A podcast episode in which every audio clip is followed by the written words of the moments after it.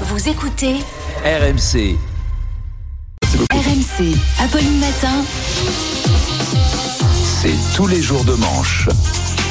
C'est tous les jours de manche. Arnaud de manche est avec nous. Oh, bonjour à tous, Ah, bonjour les bonjour. amis. Je m'attendais tellement pas à voir tout le monde ici ce matin. Parce que on vous dit tout, chers Ouais. auditeurs. hein. Mm. Hier, c'était la fête de rentrée RMC. Ça pique. On y était. Et du coup, bah voilà, ça pique. Au lieu de se coucher à 18h30 comme d'habitude, on s'est couché à 19h30. Oh, on est Folie. tout décalé. Alors, on parlait à l'instant de la baisse de la natalité. Eh ben, sachez que pour ça, à la fête d'hier soir, on a bossé. Hein. Dans neuf mois, il y aura des bébés RMC, ça c'est sûr. Il y en a eu des œillades. hein. Oh là là, ça a pécho. Alors, c'est quoi un bébé RMC Eh ben, c'est un bébé, au lieu de dire areux, areux, il dit Oh Jeannot, tu peux pas dire ça À Montauban, c'est des gugus les bébés RMC. À part ça, Apolline, j'ai une bonne nouvelle. J'ai parlé hier à notre directeur d'antenne, Grégory. Mm. Alors pour ceux qui ne s'en souviennent pas, Grégory, non seulement il nous écoute sous la douche en étant couvert de mousse, mais surtout c'est lui qui organise les jeux RMC. Il Oui. adore les jeux, il a fait le coffre RMC, il fallait trouver la combinaison du coffre, puis l'iPhone RMC, il fallait trouver la combinaison de l'iPhone. Et ben hier après quelques coupes de champagne, Grégory m'a parlé très enthousiaste du nouveau jeu que vous allez présenter Apolline. Dès lundi, vous animerez le digicode mystère de la roue des enveloppes surprises. Le digicode mystère de la roue des enveloppes surprises RMC. Alors la règle est simple, vous devrez tourner la roue des cadeaux qui indiquera lequel des 10 coffres à digicode a été choisi. Faudra trouver les deux chiffres mystères et dedans, il y aura trois enveloppes, la M, la R et la C. Ah, Ce qui donnera droit à un tirage au sort en direct. Alors peut-être qu'il s'est un peu emballé à cause de la soirée, mais dès lundi, Apolline, tenez-vous prête. Ah, J'ai tout compris. Cela dit, c'est le moment de parler de Marc Jolivet. Il y a un sketch qui s'appelle Digicode qui est Ah, le digicode. fabuleux. Emmanuel Macron était en Corse hier, Arnaud.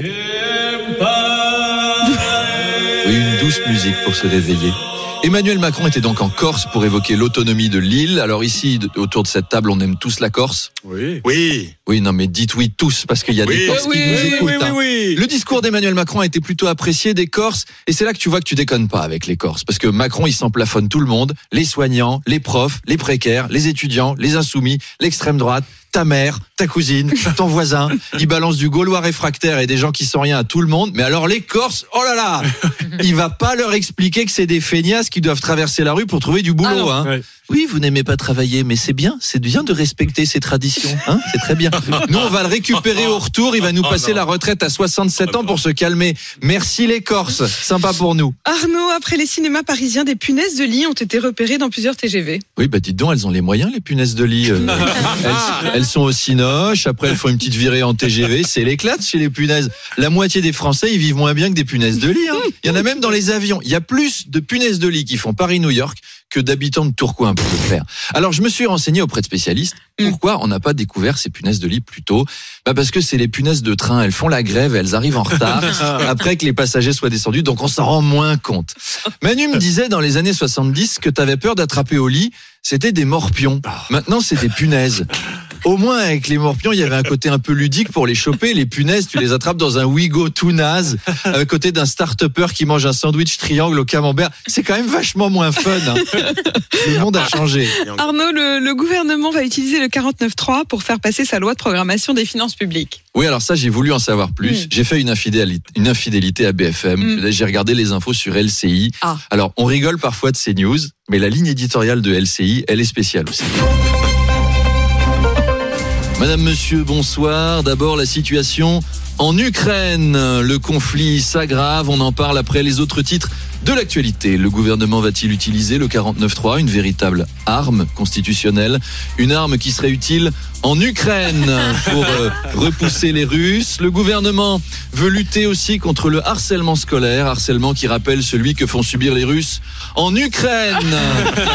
En sport, ce but de Kylian Mbappé, regardez, il envoie dans la cage du gardien un véritable missile, semblable à ceux utilisés en Ukraine, notamment pendant le match entre le Shakhtar Donetsk et le Métallurgue Odessa. Et puis, la météo et la pluie qui revient, cette pluie de bombes. En Ukraine, il pleut sur le bataillon Azov, il pleut sur Vitaly Klitschko, il pleut sur Bakhmut. Enfin, notre invité, Alain Juppé, qui vient pour son livre. Bonsoir. Euh, bonsoir, euh, monsieur Pujadas. Alors, Alain Juppé, dans ce livre, vous vous livrez sur votre amour des femmes.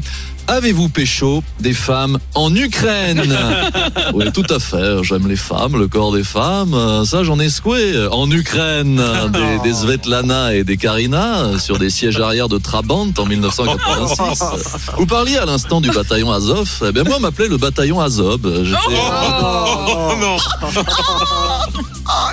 J'étais surnommé le Klitschko du Clito en Ukraine. Et merci Alain Juppé. merci Alain Juppé. Tout de suite, parce que ça fait 20 secondes qu'on n'en parle plus. Partons faire un point en Ukraine. Alors, j'ai- rien appris sur la loi de programmation financière sur LCI, mais par contre, je suis incollable sur l'Ukraine, Apolline. Allez, bon week-end et on se retrouve lundi. Arnaud Demanche qu'on retrouve tous les matins à 7h20 et 8h20 sur RMC et RMC Story.